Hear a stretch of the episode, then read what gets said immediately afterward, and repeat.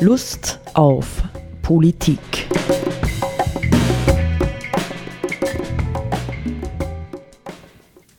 Liebe Hörerinnen und Hörer des Freien Radios Freistadt, Sepp Kiesenhofer und Roland Steidl begrüßen Sie zu einer neuen Sendung Lust auf Politik.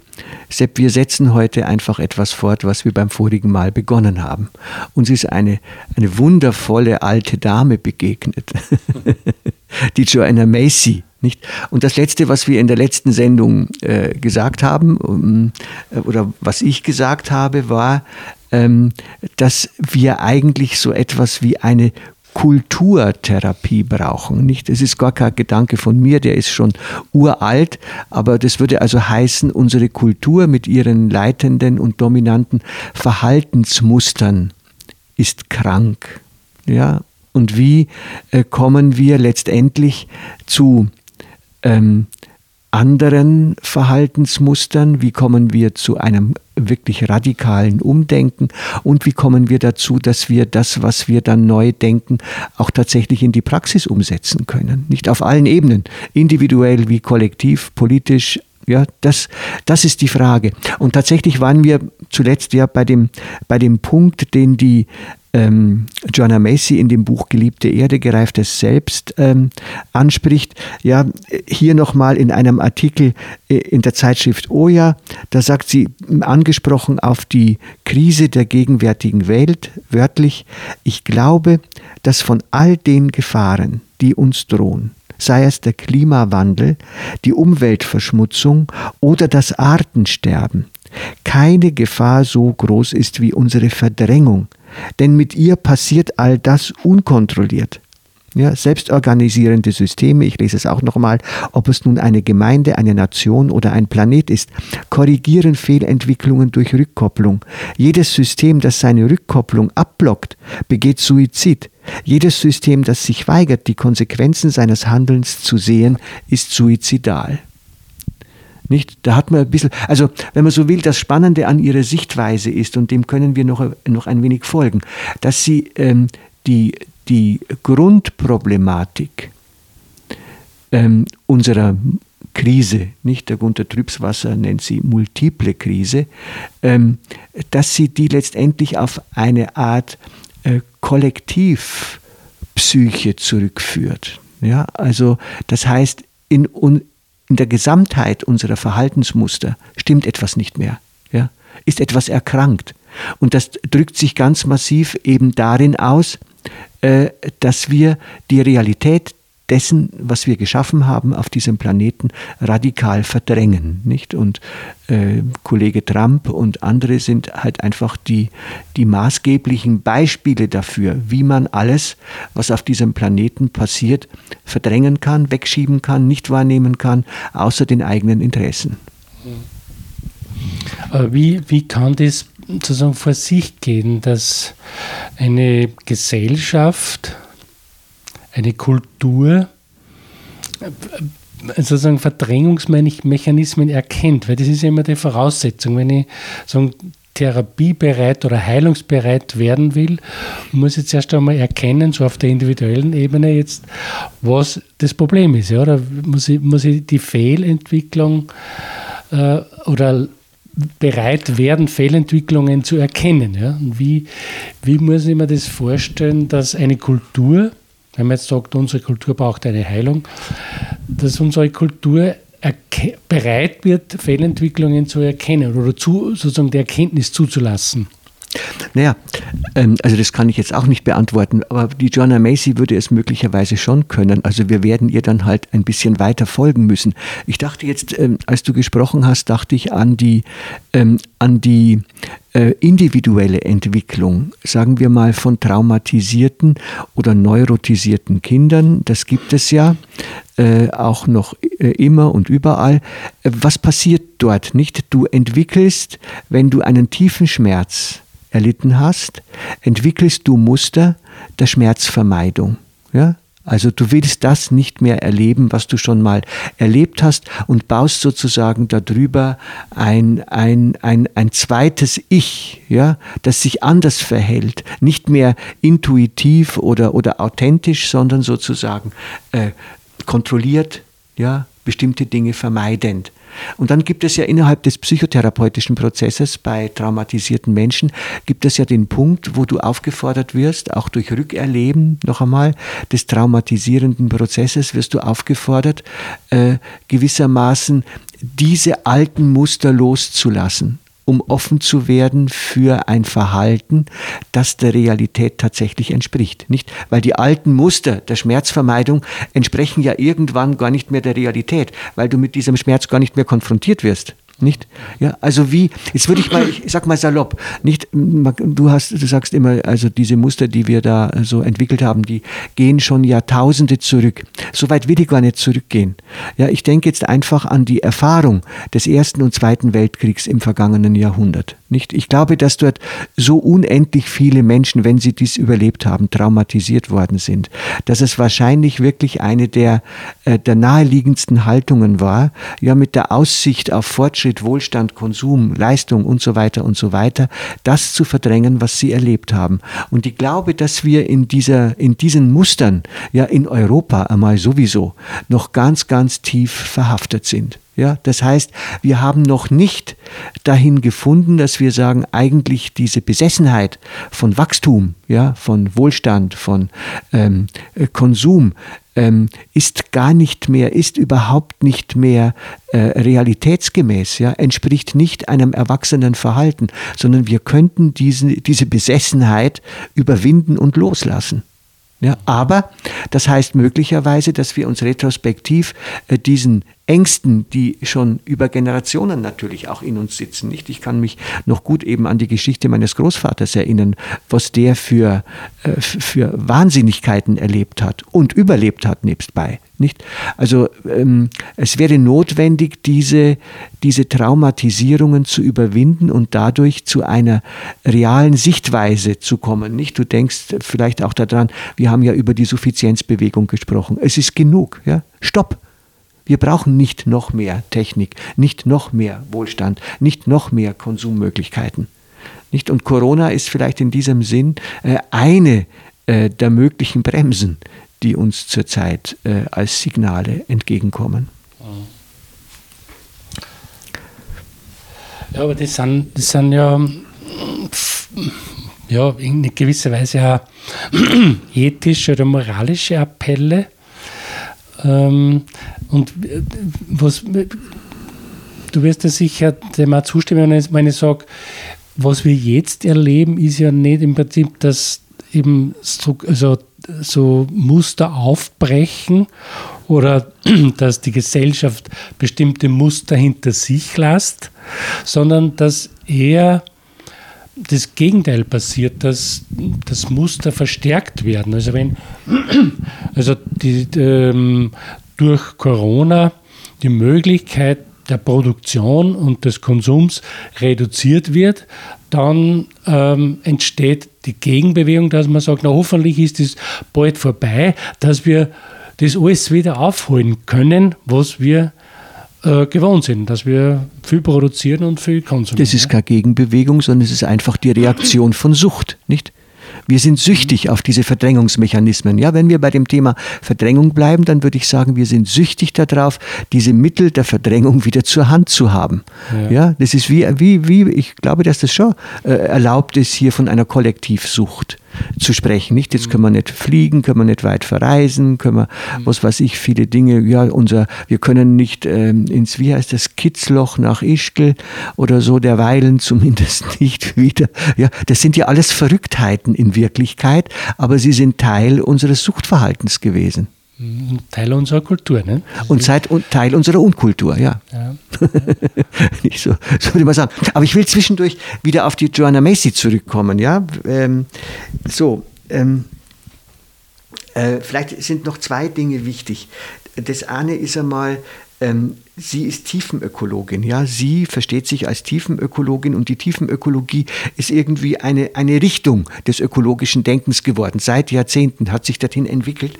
Und in dem Artikel. Ja, Vielleicht sagst du ein paar Sätze noch dazu, wie du das verstehst, Tiefenökologie. Nein, ich brauch's gar nicht sagen, wie es ich verstehe, ja. sondern es hat hier freundlicherweise die Zeitschrift Oja hat äh, zum äh, Interview äh, Gesiko von Lübkes mit Joanna Macy äh, einen Artikel beigestellt. Was heißt Tiefenökologie? Den brauche ich nur vor vorlesen. Okay. Ja?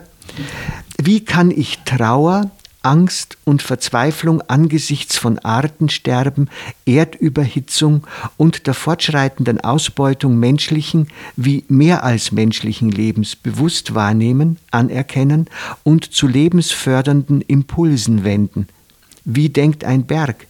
Wie kann ich Widerstand gegen Weltzerstörung leisten, ohne dabei für eine vermeintlich außerhalb von mir liegende Umwelt zu kämpfen, sondern mich selbst als ein Organ der Erde fühlen, das zum Schutz seines größeren Organismus aktiv wird? Mit diesen und anderen Fragen befasst sich die Tiefenökologie namentlich begründet durch den norwegischen Philosophen und Umweltaktivisten Arne Næss, der hat 1912 bis 2009 gelebt. Im Artikel The Shallow and the Deep, das Flache und das Tiefe, gründet die Tiefenökologie auf der Beobachtung, dass das, was landläufig die Natur genannt wird, nicht getrennt von uns Menschen ist. Wir sind immer schon ein eingeborener Teil der Erde. Aus solchem tiefen Verbundensein und Natursein heraus werden Aktionen, Übungen und Rituale in der tiefen Ökologie nicht anthropozentrisch, also menschenzentriert betrieben, sondern im Interesse der Planetin oder des Planeten und der Fülle des Lebens als Ganzem. Inspiration aus dem naturwissenschaftlichen Bereich zieht die Tiefenökologie aus der Systemtheorie, dem Holon-Begriff Arthur Köstlers und der durch James Lovelock und Lynn Margulis formulierten Gaia-Hypothese. Weite Verbreitung fand die Tiefenökologie durch Joanna Macy, die sie mit buddhistischer Philosophie verband. Im deutschsprachigen Raum wird Joanna Macys Arbeit insbesondere durch das Tiefenökologie-Netzwerk verbreitet und fortgeführt. Und dann gibt es dazu äh, eine, eine Internetadresse, also eine Informationsmöglichkeit, äh, ganz einfach tiefenökologie mit oe.de.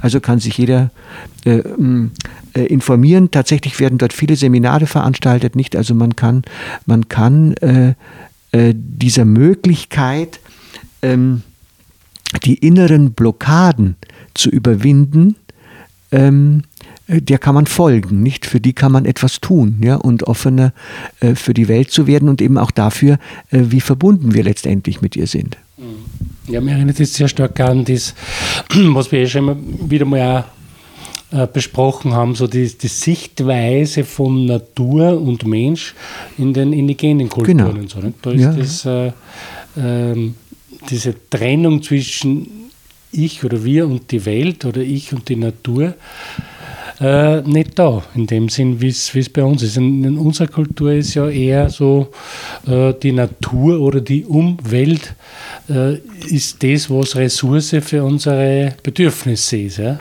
ja. Nicht etwas, was, womit wir organisch verbunden sind. Ja, ja nicht. Ich meine, äh, man kann natürlich, wir haben ja über die ähm, äh, wie, äh, oh, oh, wie heißen sie nochmal? Die Kogi. Kogi. Die Kogi, Kogi, ja, haben wir ja schon berichtet. Ein bisschen natürlich sind die Lebensformen äh, jetzt wirklich heute noch indigen lebender Völker nicht auf unsere Welt eins zu eins übertragbar. Aber tatsächlich mahnen sie uns eben an, ja, dass wir die Verbindung zur Erde verloren haben. Nicht? Und das geht aber seit 150 Jahren so, nicht die oder länger. Die Indianer, die nordamerikanischen, haben das ja auch stetig getan. Und wir haben sie belächelt, geblättert geblendet, ja, geblendet von dem sagenhaften Fortschritt, äh, den unsere Kultur eben gemacht hat. Ich komme nochmal zurück äh, auf das Thema, das wir auch mh, hm, in der vergangenen Sendung angestoßen haben und vielleicht können wir das dann auch in folgenden Sendungen oder in einer folgenden vertiefen. Nicht, da war das Thema, was hindert uns wahrzunehmen, wie die Dinge stehen. Und dann war der erste Punkt die Angst. Nicht? Also wir haben Angst oder wir könnten enorme Ängste bekommen, nicht wenn wir uns auf das einlassen, äh, was tatsächlich heute die Situation unserer Erde, unserer Welt und unserer Zukunft ist. Also lieber verdrängen eben, nicht? Punkt eins ist die Angst. Die Joanna Macy ist dann ja einen ganz interessanten Weg gegangen, ja im Zuge ihrer Seminare und ihrer Arbeit, dass sie sagt, ich kann, man kann da so durchgehen, ich kann das bei Schülern auch bestätigen, ähm, äh, wenn man mit ihnen so über die Zukunft, die sie erwartet, spricht. Also das, der erste Punkt, ja, die erste Ebene, auf die ich stoße, ist, wenn ich äh, die Verdrängung zu durchstoßen versuche, ist die Angst. Ja? Wir haben einfach Angst und wir wollen uns unserer Zukunftsangst nicht stellen. Und sie sagt, wenn ich das akzeptiert habe, ja, wenn ich einmal meine Zukunftsängste akzeptiert habe und äh, mich damit anfreunde, zu sehen und zu verstehen, wie die Welt wirklich beschaffen ist, dann gibt es einen zweiten Faktor. Ja? Ähm, und der heißt Verzweiflung. Ja? Ich falle von der Angst in die Verzweiflung. Also was ist zu tun? Ist alles unvermeidbar, ja? Kann man gar nichts machen oder sowas? Ist ja schrecklich und so weiter, nicht? Und dann gibt es eine dritte Ebene, ich deute es nur an, und das ist der Zorn. Ja, plötzlich kommt die Wut, ja, die Wut auch auf diejenigen, die unserer Meinung nach das verschuldet haben oder wie auch immer, oder vielleicht auch auf uns selber, weil wir Mittäter sind. Also der Zorn oder die Wut, ja, ähm, die mm, und die Joanna Macy sagt dann, äh, dieser Umschwung, ja, von diesen passiven Haltung, Angst, Verzweiflung, ja, in die Wut, ist ein ganz, ganz wichtiger Schritt. Und zwar deswegen, weil, weil wir plötzlich vom Passivitätsmodus in den Aktivitätsmodus umschalten, nicht? Und dieser, ja, und diese Wut, ja, ich will was tun, verdammt nochmal, warum geht denn hier nichts weiter? Ist doch verrückt, nicht? Oder sowas. Die müsste dann nochmal transformiert werden in einem weiteren Schritt in den Mut zur Veränderung. Ja? Ja? Also wir gestalten jetzt. Wir hauen nicht alles zusammen oder bringen jemanden um oder sowas, sondern wir haben jetzt die Energie und sind bereit zu handeln unter den gegebenen Umständen.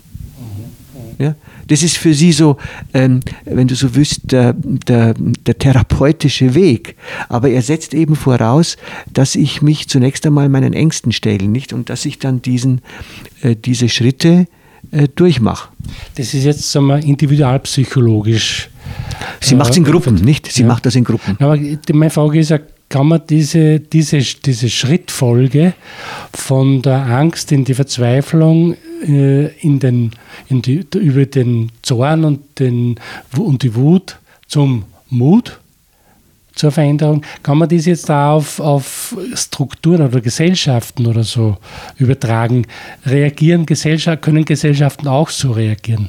Ja, vielleicht, wir sollten es vielleicht äh, diesem jungen Mann, der sich gerne Bundeskanzler nennt, schmackhaft machen. Weil es ist ihm ja gelungen, unsere Gesellschaft in den Lockdown zu bringen, wie vielen anderen auch. Und das war wahrscheinlich auch richtig an der Stelle. Aber vielleicht wird es eine neue Herausforderung für ihn, tatsächlich positiv etwas zu gestalten. Also es ist natürlich Schmäh, äh, was ich sage. Ich habe keine Ahnung, nicht? Ähm, ich bin gespannt äh, jetzt auf das Weiterlesen des Buchs Geliebte Erde, gereiftes Selbst. Ja, welchen, welchen Weg jetzt äh, die wirklich weise Frau, für mich ist es wirklich eine weise Frau, die Joanna Macy uns da führen würde.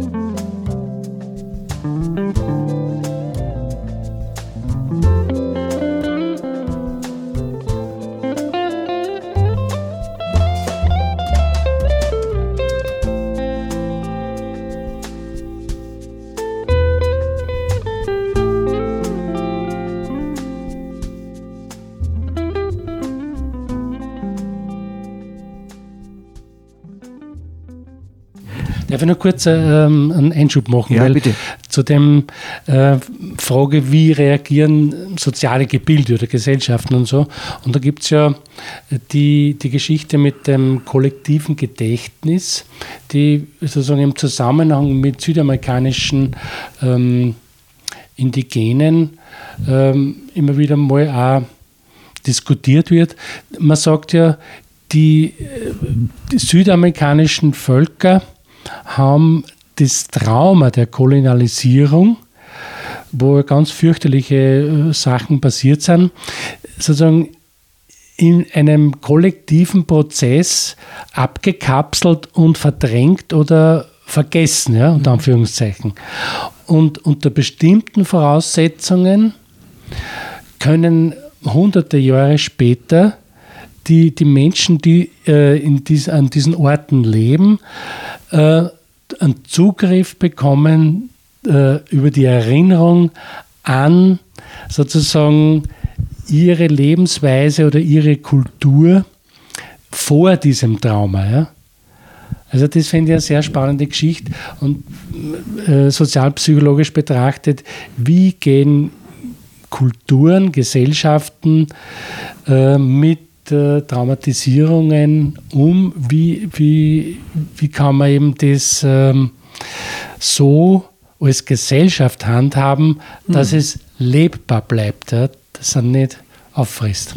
Ja, ich bin, bin, bin überzeugt, dass das auch äh, über kurz oder lang werden wir feststellen, dass das auch für die Corona-Krise gilt.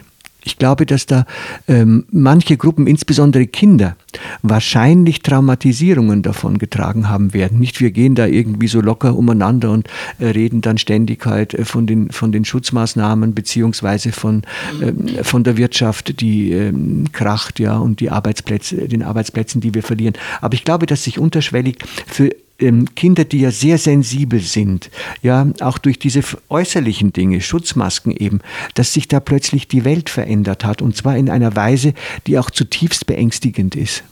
Ja, und ich glaube, dass das, weiß nicht, wie lange wir dafür brauchen werden, bis wir dahin kommen, äh, dass es mindestens so wichtig ist, diese Traumatisierungen unserer Kinder ja, aufzuarbeiten, wie äh, wieder für Arbeitsplätze und sonstige Dinge zu sorgen. Ja. Das gehört beides zusammen. Und äh, unsere Kultur, äh, das ist für mich schon klar, unsere Kultur, äh, also das heißt unsere Kultur, ähm, äh, unser Gesellschafts- und Wirtschaftssystem, das sich auf diesen Säulen Wachstum, Technik, ähm, Profit, Konsum aufbaut, ist eine seelenvergessene Kultur. Die Seele gilt uns nicht, sondern im Grunde genommen ist es so, dass wir immer stärker in eine Mechanisierung hineinkommen. Also wir passen uns als Menschen immer stärker dem Technischen an. Ja, dem Funktionalen. Wir müssen funktionieren. Und das bedeutet aber letztendlich, dass das Seelische, ja, damit auch das Emotionale, das Unverfügbare in uns, das Spontane unterdrückt werden muss, sonst könnten wir in dieser Gesellschaft gar nicht leben. Ja. funktionieren. Ja, genau. Nicht? Und, und wenn sie äh, davon spricht, dass eben die Depressionen hm, weltweit im Zunehmen begriffen sind ja, und anderes, ja, ähm, äh, dann ist das ja nur ein Erweis dafür, dass unsere Lebenswirklichkeit tatsächlich seelenfeindlich ist. Und dass wir so viele Therapieformen haben und Therapiemöglichkeiten, ist eben gerade nicht ein Ausdruck, äh, dass unsere Zeit eine hohe Kultur des Seelischen hat, sondern ein Ausdruck dafür, ja, dass wir ständig an der Stelle oder viele Menschen erkranken und dann irgendwie repariert werden müssen, um wieder in den Arbeitsprozess integriert, in den funktionellen äh, Arbeitsprozess integriert werden können. Ich hab mal, wir haben am, am, am Wochenende äh, habe ich wieder mal Lust gehabt, mir die Modern Times vom Charlie Chaplin anzuschauen. Du kennst den Film? Ja, habe ich mir gesehen, ja. Es ist ein Wahnsinn, ja. Ich finde dieses Bild großartig, wo er dann äh, irgendwie am Fließband stehend und unter all diesen skurrilen ähm, Verhaltensmustern, die dann äh, da aufgegriffen werden, plötzlich in der Maschine steckt, ja, und dann im Zahnrad der Maschine dann äh, mit seiner Zange herausschaut, ja, also wo ich gedacht habe, das ist 1936 ist der Film gemacht, nicht? Das ist eine, eine fantastische Prophetie dessen, was mit uns allen passiert ist in den vergangenen Jahrzehnten. Nur ähm, ist es halt nicht so drastisch, nicht? Es passiert halt heute übers Internet und über die digitale Welt. Da siehst du keine Rädchen mehr, ja, weil dort, wo Rädchen laufen, sind keine Menschen heute mehr, nicht? so ungefähr. Ja, es läuft viel subtiler. Viel subtiler ab, ja. nicht? Aber viel wirkungsvoller nebstbei, nicht? Wahrscheinlich, ja. Viel wirkungsvoller. weil, weil, es eben das Bewusstsein dafür fehlt. Ne? Dann ist die Wirkung ja. umso stärker. Ja, ne? nicht? Also je länger wir jetzt reden, lieber Sepp, ja, sehe ich, wie gut die Joanna Macy ist und wie wichtig es ist, ähm, die Seele zu beachten. Nicht? Also wir, wenn man, wenn man es jetzt überspitzt sagen will, nicht, wenn wir jetzt in die Krise hinein trudeln immer stärker. Ich bin überzeugt, das werden wir, ja. Und ich bin nicht einmal, ja, ich fürchte auch manches dabei. Keine Frage. Nicht, aber ich glaube, es ist notwendig. Dann werden wir vielleicht als Menschen innerhalb dieser Zivilisation, werden wir selbst ähm, etwas davon haben, wenn wir es gescheit anstellen. Ja, also wir werden ähm, möglicherweise von einer Vielzahl von äh, Zwängen, Verdrängungen und sonstigen Dingen uns befreien können. Ja, das wird ja immer wieder von, von sozusagen Menschen, die halt irgendwelchen Untersuchungen oder Umfragen mitmachen, so gesagt. Ne? Das Belastende an der Pandemie, aber auch zugleich das Entlastende, weil, mhm. weil sowas wie Entschleunigung und äh, stattgefunden ja. hat und, und ja, so in die Richtung. Ja, wollen wir noch einmal ähm, Joanna Macy hören. Ja, ähm, wir können uns ja demnächst weiter damit befassen.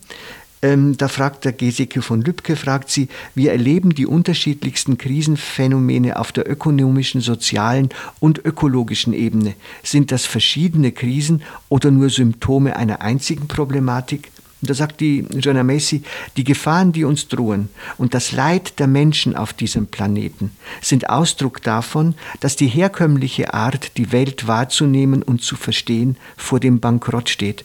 Diese Einsicht ermöglicht uns aber gleichzeitig, uns für ein sehr viel größeres Verständnis des Lebens zu öffnen.